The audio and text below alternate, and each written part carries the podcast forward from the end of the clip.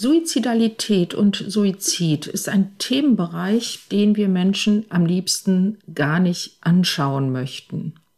Es gibt wohl kaum ein Thema im Umfeld psychischer Erkrankungen, das mehr Ängste auslöst, stärker tabuisiert und stigmatisiert ist als eben der Suizid. Ich möchte helfen, das zu ändern.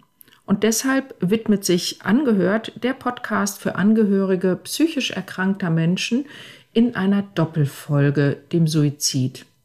In dieser ersten Folge geht es um Suizidprävention und darum, wie wir, und zwar gesamtgesellschaftlich und du als An- oder Zugehöriger, ganz konkret über Suizidalität sprechen können. In der zweiten Folge, die in der nächsten Woche erscheint, geht es um Trauer nach Suizid. In beiden Folgen habe ich mit tollen Expertinnen gesprochen, die ganz viel dazu zu sagen haben und uns helfen, dieses Tabu Suizid zu brechen. Bleib also dran, ich freue mich, wenn du zuhörst. willkommen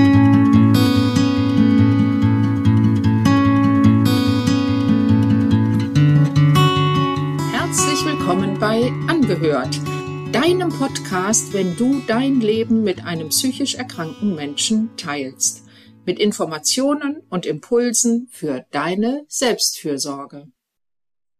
Ja, hallo und herzlich willkommen zu einer neuen Folge von Angehört, dem Podcast für Angehörige psychisch erkrankter Menschen. Ich bin Maria Fahnemann, ich bin Kunsttherapeutin und mein Schwerpunkt ist die Begleitung Angehöriger psychisch erkrankter Menschen in dieser oft sehr herausfordernden Phase. Heute habe ich wieder eine Gästin hier und ich freue mich sehr, Martina Nassenstein zu begrüßen.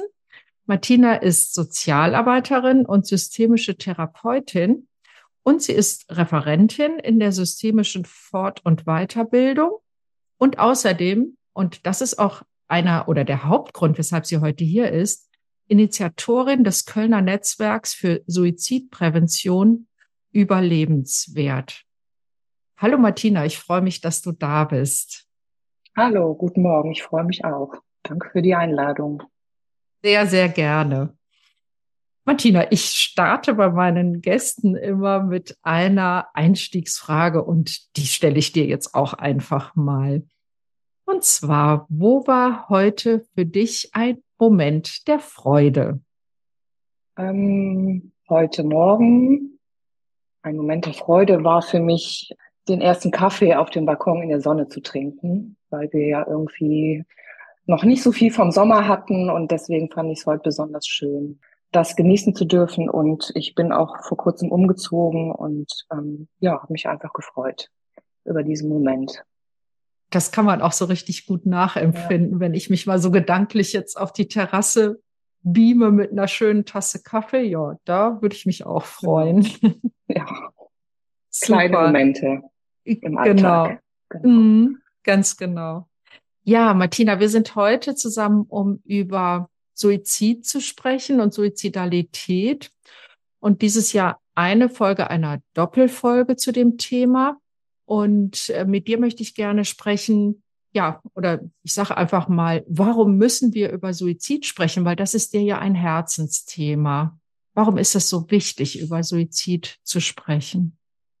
Also Suizid ist ja immer noch ein Thema, was sehr stigmatisiert und schambehaftet ist. Und ich habe festgestellt, dass es sehr hilft, ähm, das Thema so ein bisschen aus der Tabuzone zu heben, wenn man offen darüber sprechen kann. Und ich selber habe die Erfahrung gemacht, ähm, ich bin selber hinterblieben nach Suizid, dass das einfach ein Thema ist, was mit viel Sprachlosigkeit verbunden ist. Und merke auch, dass es im professionellen Kontext mit viel Unsicherheiten verbunden ist. Wie spricht man mit den Menschen? Wie spricht man mit Angehörigen? Was ist hilfreich? Was sollte man tun? Was sollte man lassen?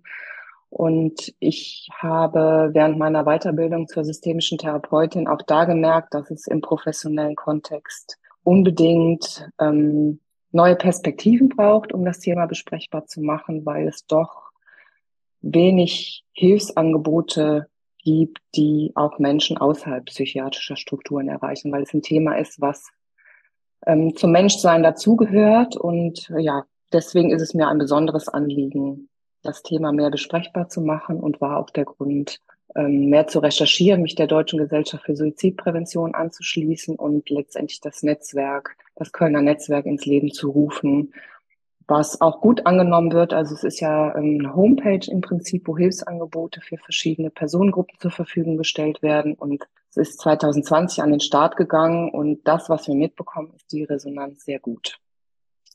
Ja, und wer wendet sich an euch? Ach so, vielleicht kleine Nebenbemerkung. Diese ähm, Homepage werden wir natürlich in den Show Notes verlinken für alle, die sich da auch an euch wenden möchten. Wer wendet sich an euch? An uns wenden sich ähm, Institutionen, die Fortbildungen brauchen oder die auch äh, Vorträge anfragen oder auch Angehörige, die wissen wollen, wie, an welche Stellen sie sich wenden können, ähm, wenn sie Angehörige haben, die suizidale Gedanken haben. Also das sind die Personenkreise. Im Prinzip rech, ähm, richten wir uns an Betroffene, an Angehörige, an Fachkräfte, aber wollen auch allgemeine Informationen zur Verfügung stellen, auch so ein bisschen die Mythen ausräumen, die es ja immer noch rund um Suizidalität gibt. Und dazu gehört auch, dass man es vielleicht nicht ansprechen sollte, um die Menschen nicht auf die Idee zu bringen.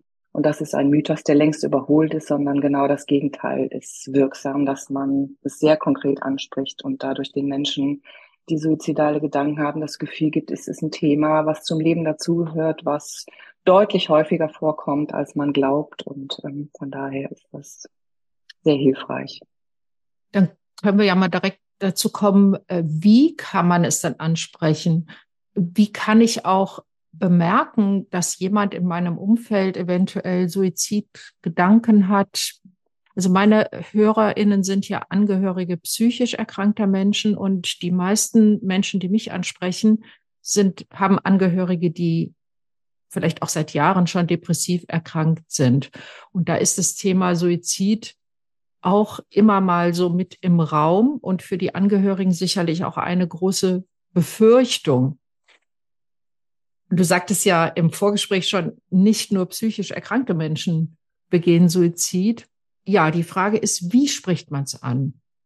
Ja, ich finde, das fängt ja schon früher an. Welche Haltung habe ich zu Suizidalität und zu suizidalen Gedanken? Und ich finde, die Haltung, ähm, die auch beinhaltet, dass es ganz normal ist, vielleicht diese Gedanken zu haben und zu Krisen dazugehört und genau das zu vermitteln und dadurch eine erhöhte Sensibilität zu entwickeln, wenn Menschen sich verändern. Also da ist ja gefragt, was kann man tun, woran äh, merkt man, dass es vielleicht eine Rolle spielen könnte, dass Menschen mit dem Gedanken spielen, das eigene Leben zu beenden. Es ist die Sensibilität zu merken, Menschen verändern sich, die ziehen sich vielleicht mehr zurück. Es ist irgendwas anders, als wie ich es bisher gekannt habe. Und dann es direkt anzusprechen. Ich könnte mir vorstellen, dass es für dich auch eine Rolle spielt, das Leben zu beenden. Wie ist das denn für dich? Wo stehst du gerade? Also es auch zu benennen. Hast du schon mal darüber nachgedacht, äh, Suizid zu begehen, dir das Leben zu nehmen und vielleicht auch von eigenen Gedanken zu sprechen, die man schon mal hatte. Also es ist ja nachgewiesen, dass ein hoher Prozentsatz der Allgemeinbevölkerung im Laufe des Lebens Suizidgedanken entwickelt. Ähm, und das kann hilfreich sein, um deutlich zu machen, es ist ja ein Thema, was viele Menschen betrifft und dadurch ähm, vielleicht auch die Scham nimmt, darüber zu sprechen, weil es ja auch Türen öffnet. Also wenn ich nachfrage, vermittel ich ja auch, dass ich bereit bin, darüber zu sprechen und neugierig, was macht's denn gerade aus und was könnte helfen, also das auch rauszufinden mit den Menschen, weil es ja sehr individuell ist, was hilft in dem Moment und was sollte auch unterlassen werden. Also, und diese Frage ist auch hilfreich zu fragen, was sollte ich in dem Moment auf keinen Fall tun? Also auch den, ja die, den Angehörigen oder den Zugehörigen, den Freund, die Freundin auch fragen, was, was soll ich jetzt nicht tun? Also das genau, würde auch das ist kontraproduktiv, was, ne, genau, ins Gespräch kommen. Und nicht beschwichtigen. Also das ist auch ganz wichtig, dass man den Menschen nicht das Gefühl gibt, ähm, ach, das geht vorbei und ähm, geh doch mal raus und alles wird wieder gut und es gibt doch keinen Grund, sondern es erstmal ernst nehmen, dieses Gefühl, weil es für die Betroffenen eine hohe Relevanz hat und das Beschwichtigen eher dazu führen kann, dass sie, dass sie sich noch mehr zurückziehen, weil sie sich eben nicht ernst genug fühlen. Du sagtest ja gerade vielleicht auch davon erzählen, dass man selber schon mal so Gedanken hatte und das stimmt ja, wenn man Menschen fragt, ne, dann sagen sie vielleicht so, ach ja, stimmt, so bei meinem ersten Liebeskummer, da hätte ich am liebsten, ne, da habe ich solche Gedanken gehabt, habe sie aber nicht umgesetzt oder ähm, das ist dann wirklich wieder vorübergegangen. Ist das dann nicht auch so ein bisschen beschwichtigen oder? Ja, das ist natürlich eine Gratwanderung. Wenn ich dann mehr Raum für mich selber brauche, um zu erzählen, wie war das damals für mich und was hat mir geholfen und damit zu vermitteln, das hat mir geholfen, vielleicht hilft das dir auch, ist unter Umständen, so wie du auch sagst, kontraproduktiv. Ähm, von daher ist immer abzuwägen, ist das gerade hilfreich und wie viel Raum nehme ich mir? Und ich, es ist nicht notwendig, meine eigene Erfahrung, was hat mir geholfen, sondern eher zu vermitteln, ich bin neugierig, was es bei dir ist und vielleicht gelingt es uns ja, neue Perspektiven zu entwickeln, die vielleicht dazu führen, ähm, dass das Leben wieder lebenswert ist, aber auch aushalten zu können, dass es keine schnellen Lösungen geben wird. Das ist ja oft ein langer, langer Prozess und Menschen, die suizidale Gedanken haben, die wollen nicht nur sterben, die wollen auch leben und brauchen vielleicht im Moment eine Lebenspause. Und manchmal gibt es Phasen, wo sie vielleicht mehr Hoffnung wieder entwickeln und am nächsten Tag ist es wieder ganz anders. Und das muss man aushalten, weil das sich über Monate hinziehen kann. Von daher ist es für Angehörige auch wichtig zu schauen, wie kann ich mir vielleicht andere Menschen im Umfeld mit ins Boot holen, um es nicht alleine aushalten zu müssen oder gibt es professionelle mhm. Hilfsangebote. Aber erstmal ist wirklich wichtig, einfach da zu sein. Ja, und, und vielleicht auch eher ähm, in einer fragenden Haltung, ne? was genau. ich so genau. bei dir rausgehört habe. Also eher fragen, was brauchst du jetzt und was brauchst du eben gerade nicht.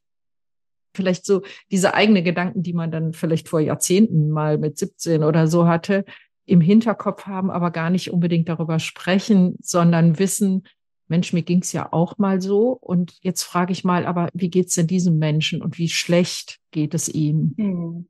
Wäre das so der Ansatz? Ja, also wenn es jetzt nochmal zurück zu den eigenen Gedanken, ähm, damit meine ich eher so zu vermitteln, dass man vielleicht eine Idee hat, wie schrecklich sich das anfühlt, diese Hoffnungslosigkeit ja. mhm. und diese, ja, wirklich tiefen emotionalen Gefühle. Und ähm, ich finde immer hilfreich, so neugierig zu bleiben, was ist es denn bei den Menschen? Und vielleicht gelingt es ja über diese Neugier, die ich selber habe, die Menschen noch neugierig auf sich selber zu machen. So was für Potenziale gibt es vielleicht doch noch und wie können wir die gemeinsam entwickeln? Also von daher finde ich diesen Begriff der Neugier schon ähm, wichtig und bedeutsam vielleicht im Prozess, aber eben auch auszuhalten, wenn es im Moment nicht hilft, neugierig zu sein, sondern erstmal mhm. nur Raum zur Verfügung stellt, dass diese Gefühle eben sein dürfen. Wenn ein, ein Klient, eine Klientin in meiner Praxis solche Gedanken äußert selber, ähm, dann bin ich ja auch in der Pflicht, das wirklich abzuklären. Und im Zweifelsfall muss ich das ja behandeln als psychiatrischen Notfall. Das heißt, für mich wäre das dann Einweisung in eine Klinik beziehungsweise der Person das nach Möglichkeit sehr nahelegen, dass sie sich freiwillig in eine Klinik begibt. Ähm, ist es nicht immer so? Also wäre das nicht auch etwas, wo Angehörige, wenn sie sich überfordert fühlen, wahrscheinlich sowieso, ne, dann lieber ähm, professionelle Hilfe hinzuholen, beziehungsweise eventuell auch einen Krankenwagen rufen? Oder äh, können Angehörige eine solche Krise auch durch ein Gesprächsangebot auffangen? Wie schätzt du das ein? Ja, das ist erstmal ein ganz wichtiger Punkt, den du ansprichst. Und das Abwägen spielt eine große Rolle und ist ja mit großen, großen Sorgen verbunden. Ich finde erstmal wichtig zu wissen, dass es kein zuverlässiges Instrumentarium gibt, um Suizidalität sicher einschätzen zu können wo stehen die Menschen gerade? Es gibt ja verschiedene Phasen und nicht ähm, alle Menschen, die über Suizidgedanken sprechen, sind kurz davor, das in die Tat umzusetzen. Von daher geht es natürlich erstmal darum abzuwägen, wo stehen die Menschen gerade, auch nicht zu schnell zu handeln und auch die Menschen nicht nur als suizidale Menschen anzusehen, sondern zu sehen, das sind Menschen, die in einem Suchprozess sind und die Suizidalität vielleicht im Moment eine hohe Relevanz hat und dieses abstempeln, sie vielleicht wirklich nur noch einstufen und einschätzen zu wollen, kann sie weiter in die Krise ähm, treiben, weil sie sich vielleicht auch darüber stigmatisiert fühlen. Und also es gibt Instrumente, es gibt auch so Risikofragebögen, die hilfreich sind. Die sollte man aber nicht verwenden und eine Frage nach der anderen abfragen, sondern wirklich ja. nutzen, um darüber ins Gespräch zu kommen und darüber vielleicht. Also ich habe zuletzt eine Fortbildung gegeben, die waren dann total erstaunt, dass sie in der Übung auch im Rollenspiel rausgefunden haben, ach, ist ja interessant, man kann ja eine Einschätzung bekommen, ohne ähm, so einen Fragenkatalog anzuwenden. Und ähm, das war für ach, die eine okay. total positive Erfahrung, weil sie das Gefühl hatten, sie sind wirklich mit den Menschen ins Gespräch gekommen und ähm, hatten am Ende gar nicht mehr so das Gefühl, ah, es ist Gefahr im Verzug, ich muss jetzt weiter handeln, mhm. sondern ähm, wir können erstmal abwarten, weiteren Termin ausmachen und ich kann dann aber auch, wenn ich mir ähm, nicht ganz sicher bin, vielleicht Sicherheit verschaffen, indem ich nochmal sage, wie kann ich sicher sein, dass wir uns beim nächsten Mal wiedersehen, mhm. weil das auch Bindung schafft. Also Menschen in ja. suizidalen Krisen brauchen ja beziehungsfördernde Angebote, indem ich sage, mir ist wirklich wichtig, dass wir weiter im Prozess bleiben, im Gespräch bleiben und wie kann ich sicher sein, was brauchen Sie und was können Sie mir als Sicherheit geben, ähm, dass wir uns beim nächsten Termin wiedersehen. Wann soll der sein? Also auch Wert darauf legen, dass die Betroffenen mitentscheiden können. Nicht, dass ich sage, so, wir sehen uns auf jeden Fall morgen wieder, sondern was ist ein mhm. guter Abstand? Und wenn mir das zu lange erscheint, vielleicht auch einen Kompromiss finden. Aber alles, was ich an Entscheidungsmöglichkeiten zur Verfügung stelle, kann schon die Handlungsfähigkeit der Person wieder steigern, als die Selbstwirksamkeit. Da ist jemand, die bezieht mich ein, die nimmt mich ernst und ich bin gefragt. Also das alles kann schon ähm, kann schon einen Unterschied Prävention machen. auch ähm, einen Unterschied machen, genau. Also ja. oft geht es ja auch im systemischen Ansatz darum zu schauen, was macht einen Unterschied vielleicht auch zu den Erfahrungen, die sie bisher gemacht haben. Und gerade bei Jugendlichen ist das sehr wirksam, sie zu fragen, sollen wir spazieren gehen, sollen wir hier bleiben, sollen wir eine Runde Fußball spielen oder was willst du trinken? Ist es dir lieber, ich setze mich neben dich, damit es nicht so konfrontativ wirkt und ähm, ja, das sind alles kleine, kleine Möglichkeiten, um vielleicht Prozesse in Gang zu bringen und die Perspektiven zu ändern und den Menschen das Gefühl zu geben, ich bin wirklich daran interessiert, was dich ausmacht. Was dich ausmacht, ne? Und was dich bewegt auch, ne?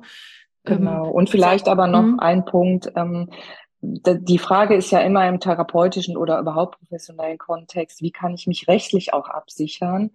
Und äh, für die juristische Nachverfolgung ist immer von Relevanz, habe ich unter Hinzuziehung alles, allen meines Fachwissens ähm, keine akute Suizidalität erkennen können.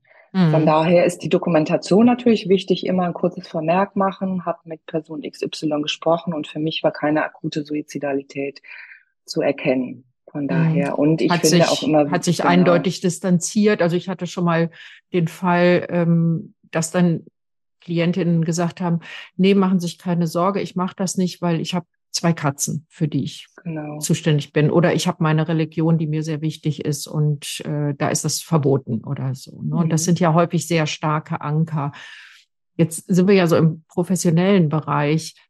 Wie ist es denn im privaten Bereich? Da mache ich ja so keine Termine wenn ich das Gefühl habe, ich kann ein Gespräch in Gang bringen mit meinem Partner, Partnerin oder Kind oder Elternteil, wer auch immer der Betroffene ist, ja, da mache ich ja nicht so einen nächsten Termin, sondern kann ich da auch so Vereinbarungen treffen, so, so nach dem Motto, sollen wir uns morgen nochmal zusammensetzen? Oder ähm, was wäre für dich ein guter Abstand? Oder kann man verabreden, wenn dich nochmal solche Gedanken quälen, sprichst du mich dann an?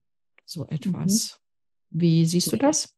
Das kann durchaus hilfreich sein, Vereinbarungen zu treffen, vielleicht auch zu fragen, woran würde ich denn merken, dass es dir wieder schlechter geht? Können wir irgendwelche Zeichen auch verabreden oder uns über Schriftstücke verständigen? Wie kann ich feststellen, dass es dir wieder schlechter geht und ähm, du mir vielleicht nicht verbal mitteilen kannst, dass ähm, es gerade wieder schwerer geworden ist. Das kann durchaus hilfreich sein.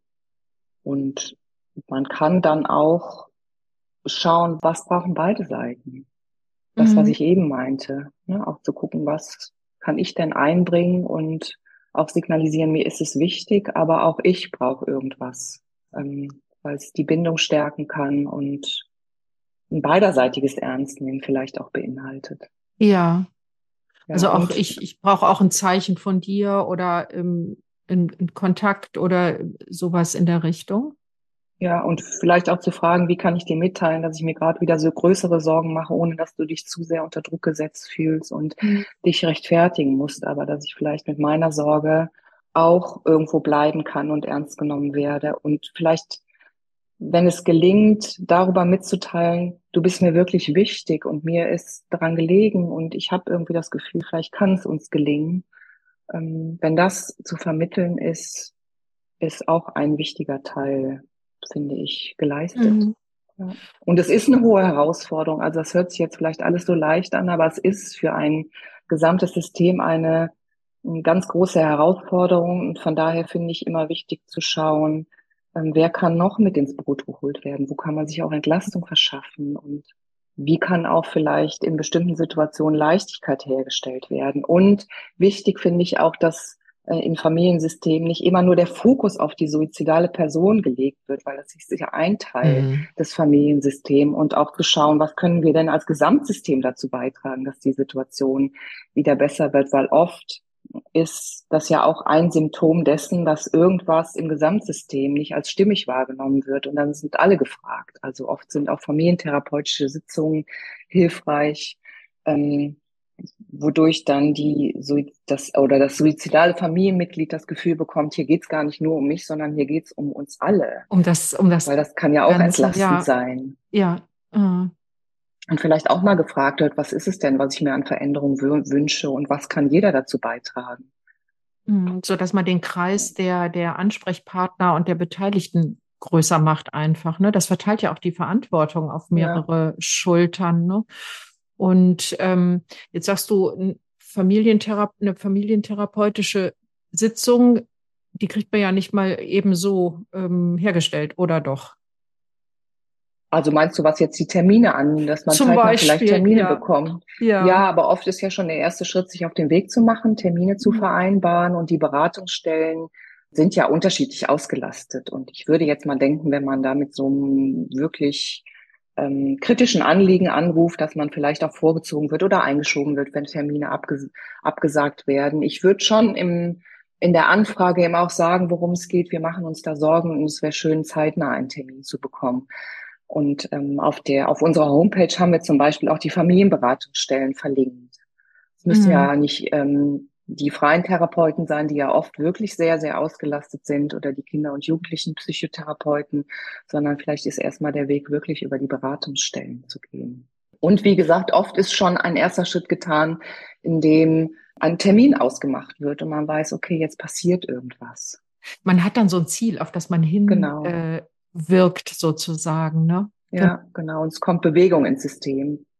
Ich würde gerne nochmal auf das Thema Institutsambulanz beziehungsweise äh, psychiatrische Notaufnahme zu sprechen kommen, weil wenn jemand schon einen Versuch unternommen hat oder wirklich sehr, sehr konkret schon ist und Familienangehörige das vielleicht bemerken oder auch im Umfeld Freunde, Freundinnen und sich überfordert fühlen, damit jetzt so ein Gespräch zu führen dann wäre es, also das ist immer so meine Empfehlung, dass ich sage, scheu dich nicht zu sagen, nee, jetzt gehen wir in eine Klinik zusammen.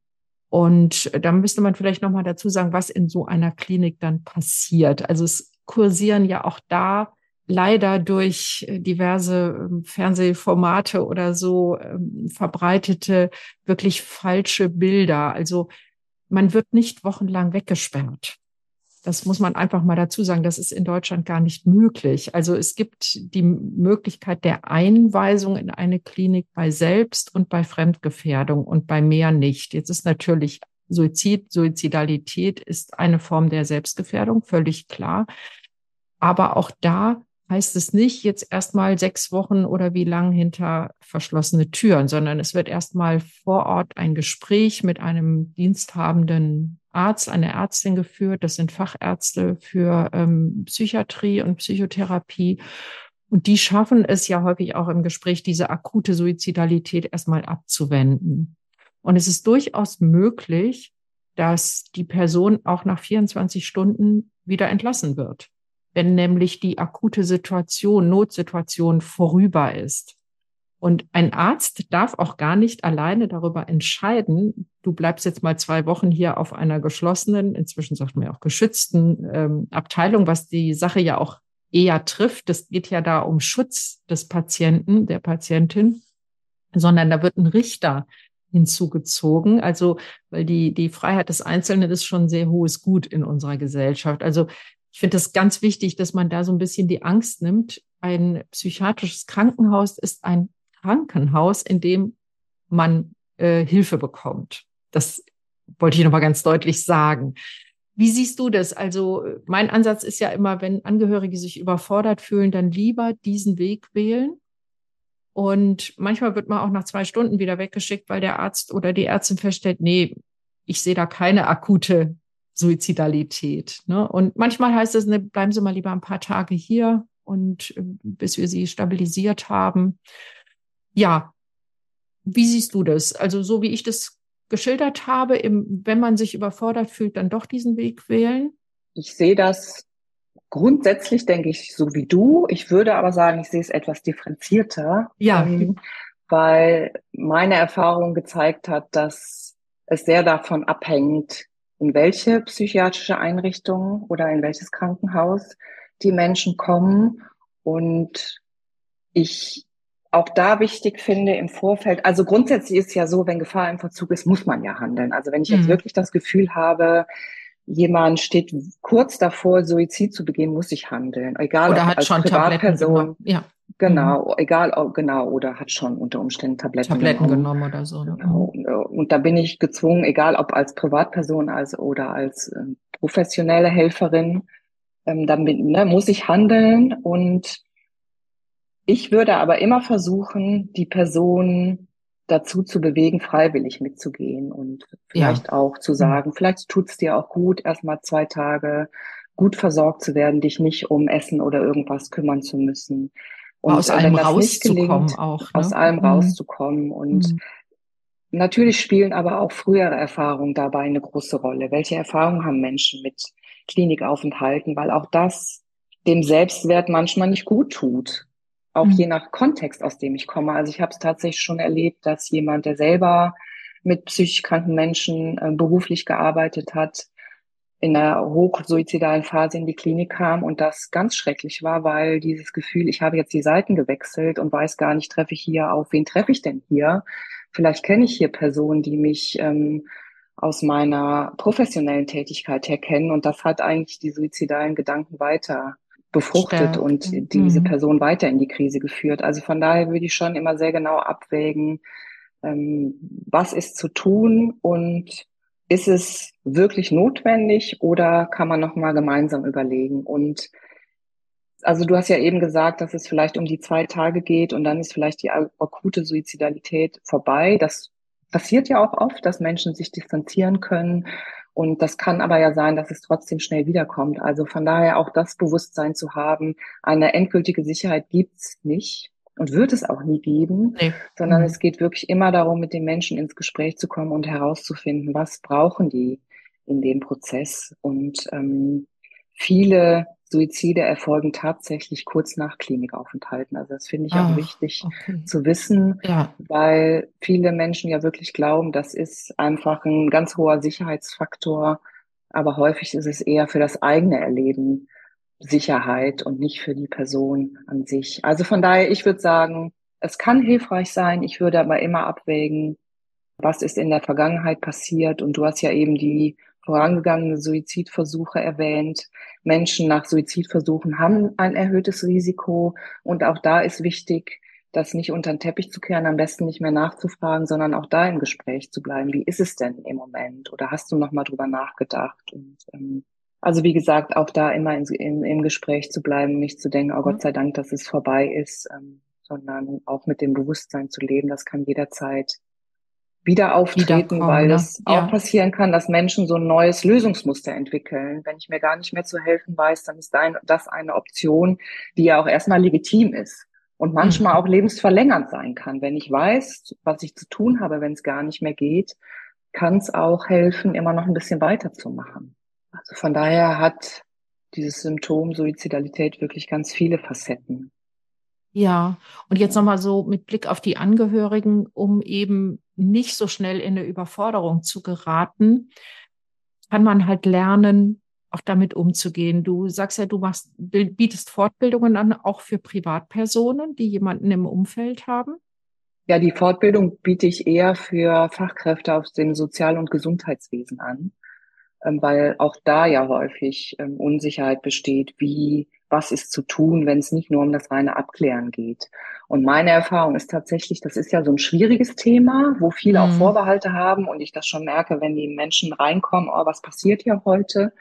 Und ich aber merke, dass im Laufe, also häufig sind es zwei Tage, die die Fortbildung beinhalten und dass aber so eine Leichtigkeit entsteht, weil die Fachkräfte merken, ach, es ist ja gar nicht so schwierig, das anzusprechen und kann sogar zielführend sein im Sinne, dass erstmal ähm, die suizidalen Gedanken auch wieder verschwinden. Also das finde ich bei aller Schwere, die dieses Thema hat, immer auch erfreulich, dass man merkt, es wird leichter und die Menschen gehen wirklich mit einem Werkzeugkoffer raus, so nenne ich es immer, und wissen, was ja, zu tun ist, ist mit auch mhm. neuen Perspektiven.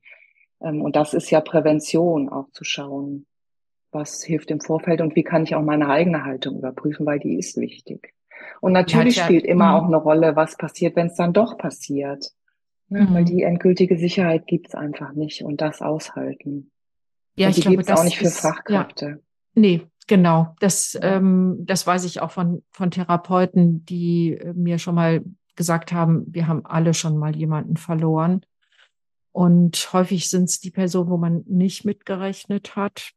Und ähm, was kann denn Vielleicht können wir auch noch mal zusammenfassen. Was kann den Angehörigen helfen, diese, ähm, also nicht so schnell in die Überforderung zu gehen? Wie können die das lernen? Ähm, das hängt natürlich von jeder Person ab, auch welche biografischen Erfahrungen es gibt, welche Resilienzfaktoren vorhanden sind, wie sie in ein eigenes Netzwerk eingebunden sind, wer unterstützend zur Seite steht. Ich würde immer sagen, dass es gut ist, sich auch selber Unterstützung zu holen und auch Freiräume zu schaffen. Wie kann ich gut für mich selber sorgen, neben allem, was ich für die Person, die vielleicht gerade meine Unterstützung braucht, leisten kann. Also wie kann ich selber für mich sorgen? Wie kann ich mir selber Unterstützung, vielleicht auch professionelle Unterstützung suchen? Und was hilft mir selber, das auch auszuhalten? Ja, und das fängt ja schon an, bevor überhaupt Suizidalität im Raum steht. Also bei Angehörigen psychisch Erkrankter ist es ja das Thema schlechthin. Wie kann ich da gut für mich sorgen?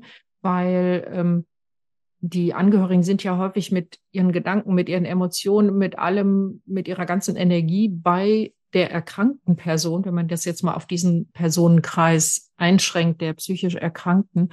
Und gehen schon von daher in die Überforderung. Und wenn dann noch so ein Notfall dazu kommt, ja, dann, dann wird es eben häufig ganz schwierig. Es das heißt also da schon, bevor das Thema Suizidalität überhaupt akut im Raum steht, sich vielleicht auch mit dem Thema beschäftigen und sagen, okay, das kann auch in die Richtung gehen und ich muss im Vorfeld schon gucken, wo ist mein Netzwerk, wie, wie kann ich ja mich auch professionell unterstützen lassen.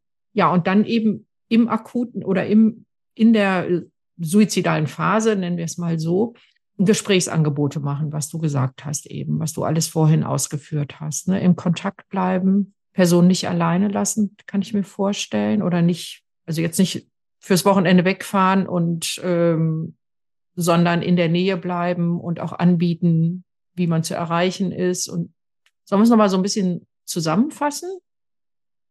Ja, können wir gerne machen. Du hast ja eben das, was kann ich im Vorfeld tun.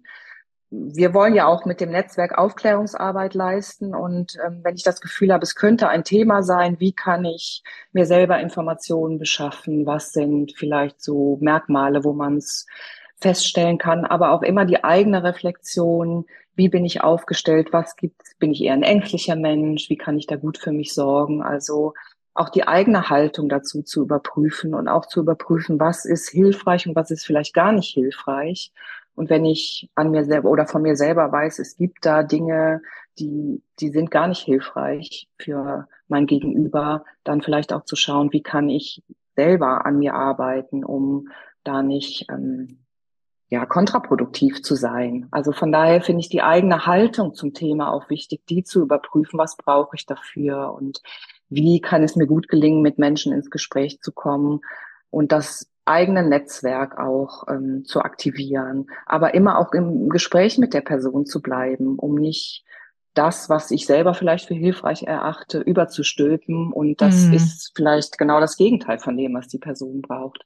Also ich finde das A und O wirklich im Gespräch zu bleiben, rauszufinden und aber auch mich selber nicht aus dem Blick zu verlieren, also nicht aufzuopfern, sondern also was du angesprochen hast, ein Wochenende wegzufahren, das ist ja durchaus legitim, um mal wieder ne, Luft Ach, zu schnappen zu tanken, und auch andere klar. Perspektiven, mhm. aber zu gucken, was brauche ich dafür, um auch gut fahren zu können. Und ja. was braucht die Person? Ja. Also mhm. Absprachen treffen und so weiter.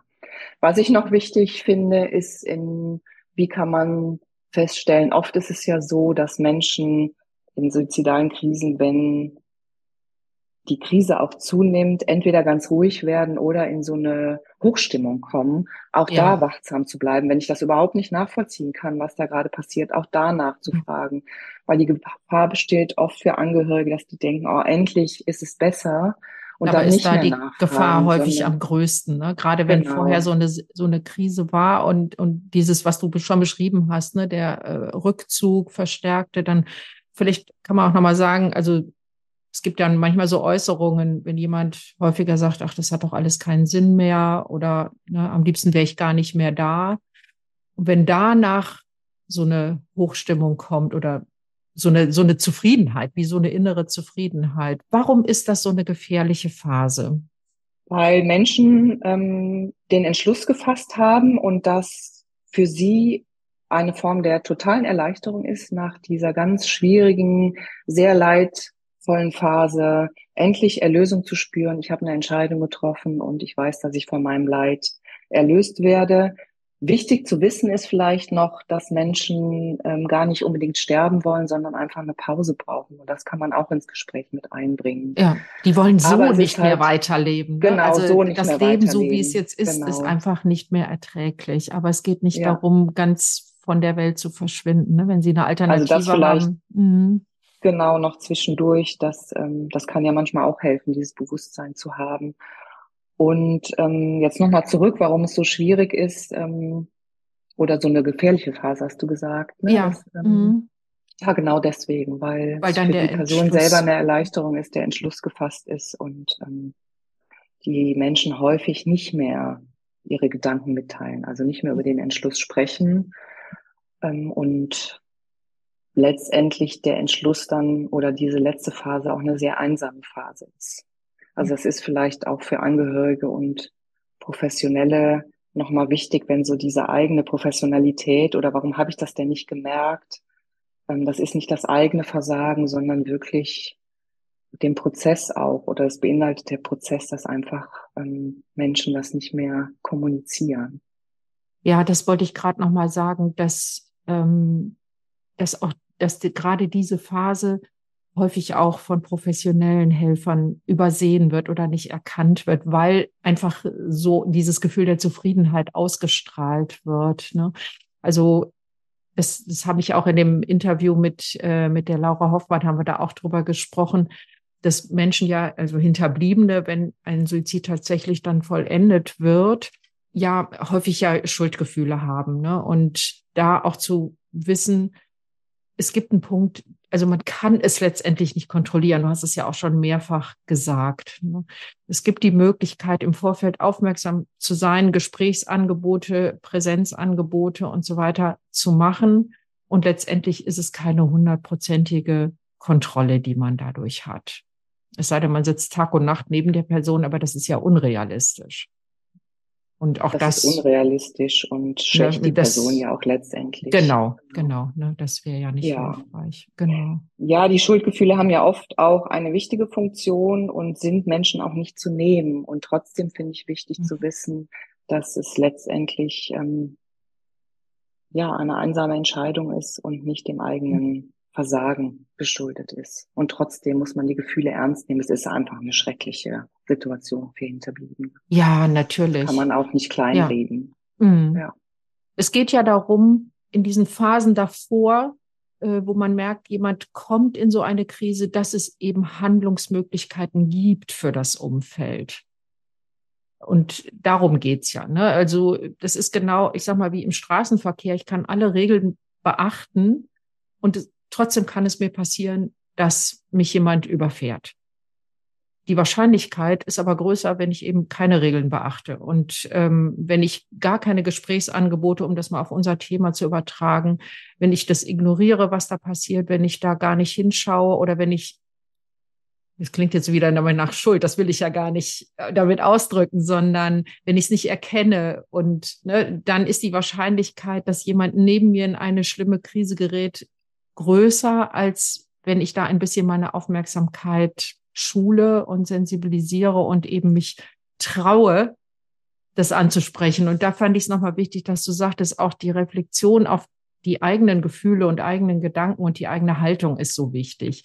Weil das brauche ich ja, um auch den Mut zu haben, es anzusprechen. Ich glaube, Angst spielt da ja eine ganz große Rolle. Ne? Eine Scheu vor dem Thema, ja, eine Scheu vor dem Thema, wie spreche ich es an, welche Begriffe kann ich verwenden. Und wichtig ist wirklich, ist äh, nicht drum zu reden. Also eine klare Sprache ist auch zu benennen, ich mache mir Sorgen und spielt das eine Rolle, im Gespräch zu bleiben und äh, wirklich jede Veränderung an Menschen anzusprechen, mhm. nicht abzuwarten ne, und die Sorgen dadurch ähm, ja, manchmal oder zu ignorieren, wie auch immer. Also ich würde mhm. raten, es immer anzusprechen. Trotzdem gibt es keine Gewissheit, ähm, dass es nicht doch passiert. Und zur eigenen Haltung, die entwickelt wird, kann ja auch gehören, zu sagen, ich kann es in Teilen auch verstehen. Mhm, ja. ja. Ne? Also, und das ist ja so, dass wir als Außenstehende vielleicht das wirkliche Leid ähm, nur annähernd erahnen können. Und auch die Reflexion darüber hilfreich sein kann, habe ich überhaupt das Recht, das zu verhindern? Natürlich muss ich im Zweifel, ne, rein mhm. rechtlich schon, aber das kann manchmal auch helfen, sich mit so ethischen oder moralischen Fragen auseinanderzusetzen, ja, ja. um einen anderen Blick auf, auf die Thematik zu bekommen und sich auch mit eigenen Themen auseinanderzusetzen. Wann könnte es für mich vielleicht eine Rolle spielen? Und ja. Wie würde ich mit so einer Krise vielleicht genau. umgehen oder ne? Und ja. ich glaube, deswegen ist es auch wichtig, dass eigentlich jeder Mensch sich mit diesen Themen mal auseinandersetzt. Ne? Also so ja. genauso wie überhaupt mit dem Tod. Das ist ja auch so ja. ein Thema, da möchte man ja am liebsten gar nicht hinschauen. Und dennoch ist es, glaube ich, sehr hilfreich, sich mal vor Augen zu führen, wir sind alle nur für eine begrenzte Zeit auf dieser Welt. Auch ich werde mal sterben, wie alle anderen Menschen auch. Und damit sich aktiv mal ähm, ja in, in Verbindung zu bringen mit den ganzen Themen. Und dazu gehört eben auch der Tod durch Suizid. Denn es ist, man kann es ja auch so sagen, es ist ja eine Art, eine, eine Todesart sozusagen. Genau es ist eine Art zu sterben. Und das finde ja. ich ganz wichtig zu wissen, dass äh, Suizidalität ist ein menschliches Phänomen. Das hat es immer schon gegeben, in allen Kulturen, in allen sozialen Schichten. Und das ist, ähm, ja, finde ich wirklich wichtig, das auch zu verinnerlichen und in den ganzen Gesprächen immer wieder auch im Hinterkopf zu haben. Das ist keine Krankheit. Ja. Oft wird ja gesagt, mhm. Menschen, die suizidale Gedanken haben, sind per se krank. Das, davon ist man ja lange weg, sondern sagt, mhm. es ist ein Symptom einer tiefen Lebenskrise oder eine Option, die Krise ähm, zu bewältigen. Vielleicht ja. gibt es keine anderen Möglichkeiten. Das ist natürlich sehr bitter. Also ich möchte das jetzt auch ne, für alle Hinterbliebenen oder nicht beschönigen, aber diese, diese ganzen Aspekte finde ich wichtig in der eigenen Auseinandersetzung. Und ich merke das immer in den Fortbildungen auch. Da gibt es ja auch einen hohen Anteil an Selbsterfahrung, dass mhm. ähm, die Menschen sagen, da habe ich mich noch nie mit auseinandergesetzt mit den Fragen Tod und Sterben. Was heißt das für mich? Und auch die Frage, wie sollte man auf keinen Fall mit mir umgehen, wenn ich in der Krise bin? Ja. Das ist ja, ja wichtig, weil immer geht es nur darum, mhm. was soll mhm. man denn tun? Aber ähm, mhm. oft ist es viel hilfreicher zu ähm, zu besprechen, was soll eigentlich auf keinen Fall passieren. Äh, was soll man lassen? Ja, genau. ja. Ja. Also von ja. daher finde ich, Entstigmatisierung bedeutet ganz viel drüber sprechen, auch vielleicht, wenn es gar kein Thema ist, mal das, ja. über das Thema zu sprechen. Mhm. Das Thema einfach ins, ins ja. Leben holen, genau. ne? da wo es da wo es hingehört. Hm? Ja, genau. Ja. Haben wir noch was Wichtiges vergessen? Ansonsten finde ich, ist das jetzt so ein schöner Schlussgedanke schon fast gewesen. Oder gibt es noch einen Aspekt, wo du sagst, der liegt mir auch auf der Seele, den ähm, sollten wir unbedingt noch ansprechen? Der Aspekt, der noch wichtig sein könnte, dass Suizidalität in Beziehungen auch entsteht, wenn Beziehungen nicht mehr als tragfähig wahrgenommen werden und sich auch damit auseinanderzusetzen, weil das ja bedeuten kann, dass ich selber das ganz anders wahrnehme, aber das ein sehr individuelles Erleben ist. Also von daher wirklich auch zu überlegen, was kann ich dazu beitragen und meine Haltung reflektieren. Also das vielleicht nochmal abschließen, weil du ja eben gesagt hast, wie kann man es zusammenfassen? Mhm. Das finde ich noch einen wichtigen Aspekt, den wir, glaube ich, zwischendurch noch nicht so deutlich Bedeutet. benannt haben. Ja. Genau. Und deswegen sind die beziehungsfördernden Angebote so wichtig, um neue Erfahrungen, neue Beziehungserfahrungen zu machen, die präventiv wirksam ja. sein können. Ja, sehr schön. Oh, ich, Martina, ich danke dir ganz, ganz herzlich für dieses sehr schöne Gespräch und möchte wirklich, also ich unterstütze das von ganzem Herzen, das Anliegen über Themen wie Suizid und Tod und ähm, auch meine eigene Haltung dazu und alles, was damit zusammenhängt, zu sprechen, damit es eben ein, ja, wie sagst du immer, ein besprechbares Thema wird und nicht so im, in einer dunklen Ecke irgendwo unterm Deckel gehalten wird, weil das hilft uns, glaube ich, allen, auch als Gesellschaft. Vielen Dank, dass ich das teilen durfte. Ja, ich danke dir ganz herzlich.